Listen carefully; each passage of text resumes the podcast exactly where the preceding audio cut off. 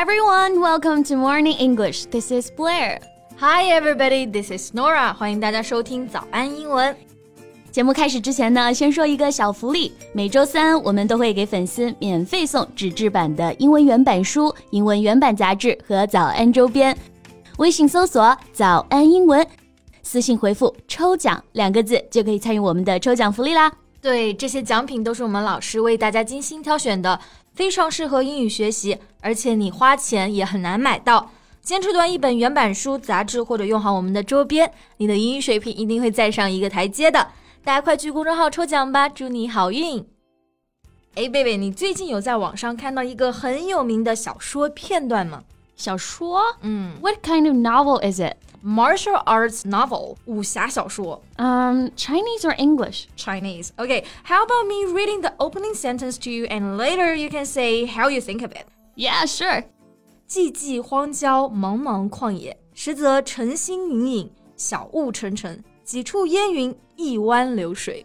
Wow, the writing is so beautiful. Yeah. I have already pictured the scenery in my mind. Okay, um, may I ask who the author is? He's actually a household name to all Chinese people. 他就是我们敬爱的周恩来总理。Oh, really? I guess to many young Chinese people like me, mm-hmm. the late Premier Zhou Enlai is renowned as a key founder of the New China and a famous diplomat. Few of us know he was a budding novelist. 没错，他是新中国的重要奠基人和着名的外交官，但是同时呢，他也曾是一位文学新秀。 Right. It's surprising, yet I find it reasonable, considering what a great person he was. Exactly. Okay, let's talk about his story in today's podcast. Okay. 那我们今天的所有内容呢，都整理成了文字版的笔记，欢迎大家到微信搜索“早安英文”，私信回复“加油”两个字来领取我们的文字版笔记。OK，那我们先来看一看刚刚对周总理的称呼啊，嗯，Late Premier Zhou。Premier 做名词呢，指的就是总理、首相的意思，拼写就是 P R E M I E R。Premier，注意要和另外一个单词区分啊，Premier 多在后面呢加了一个字母 e 的时候，意思就变成了电影的首映了。对，那前面的 late premier，这里呢 late 不是代表的这个迟到的含义，it means that a person is no longer alive，意思就是已故的。比如说 her late husband 就指的已故的丈夫。Yeah，那周总理的身份非常多啊。前面呢就提到了他是一个着名的外交官，a renowned diplomat。外交官英文就是 diplomat，重音在第一个音节。它的形容词是 diplomatic，可以用来形容外交的，或者是一个人啊有手腕、灵活变通的。Yeah, like he tried his best to be diplomatic, which means he tried his best to deal with people in a skillful way. 嗯，那还有一个不为人知的身份就是 a budding novelist. So if you describe someone as budding, you mean that he is beginning as showing signs of future success in a particular area. 对，bud 这个单词啊，做动词意思就是发芽、长出花蕾，所以 budding 作为形容词呢，就是表示展露锋芒的、展露头角的。 So a budding artist or a writer 就是一位艺术界或者是文学界的新秀了。Right. So the novel 巾帼英雄 or Woman Hero was published under Zhou's pseudonym Fei Fei in several form in a magazine beginning in October 1914. 没错，pseudonym. This is a name used by someone, especially a writer, instead of their real name. 就是笔名、假名或者说是化名。那周总理的笔名啊，其实就很可爱，叫做菲菲，也很难想到啊。Yeah，还有几个化名啊，也很常用，比如说祥宇、恩来。With these pseudonyms, I really feel closer to him. 好像和周总理之间距离就更近了啊。Right, you know, when a netizen posted the first page of a martial arts novel written by Zhou when he was aged 16. It also started a new wave of admiration and appreciation from young people for the early revolutionaries. Mm, start a new wave. This means to start a new movement or trend. 意思就是掀起来对某件事的趋势或者说流行。比如我们现在的年轻人，因为这件事呢，就对早期的革命更加的钦佩赞赏了。钦佩刚刚用到这个单词呢，就是 admiration。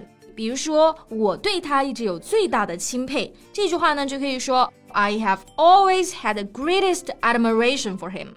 Exactly, appreciation 这个词呢，其实就有很多含义了。最常见的就是表示感激，the feeling of being grateful for something，、嗯、还可以表示对某件事情的理解、体谅。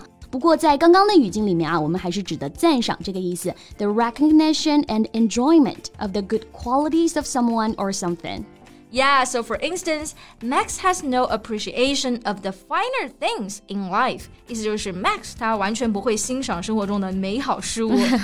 OK，Nora，我刚刚听了这个小说的开头，就觉得真的写的很好啊。嗯，你知道哪里可以看到全文吗？Well, the thing is, the serialized novel was never completed. While many netizens expressed regret that Zhou did not continue with the installments they said he had a more important role to play in the country's history. 啊，这本书并没有连载完，那真的是有点可惜啊。嗯、不过也是，因为想到周总理化身为现实中的英雄，一生为我们更新呢，的确也就没那么遗憾了。没错。那么我们前面提到连载的小说用到了一个单词啊，就是 serialized。这个单词呢就是 serial，表示期刊这个含义，在后面呢再加上一个 i z e d 的一个后缀，表示连载的，like。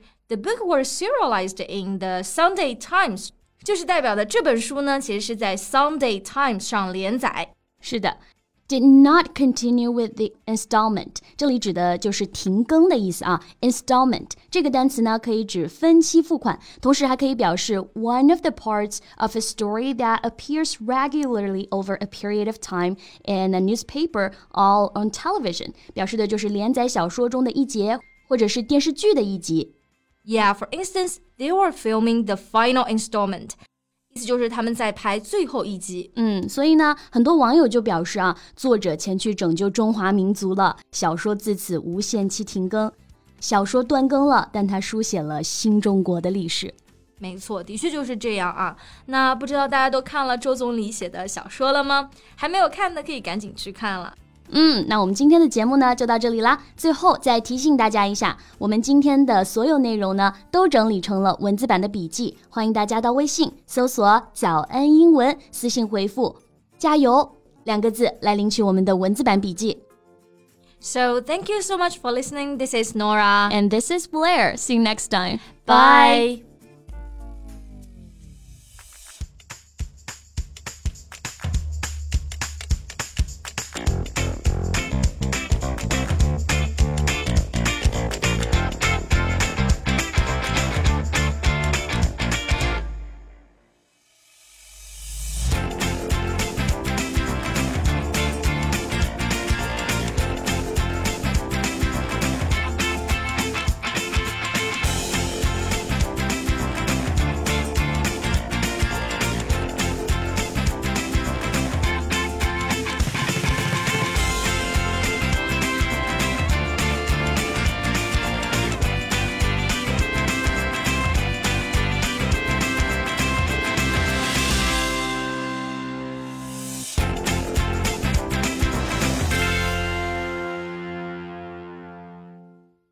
This podcast is from Morning English.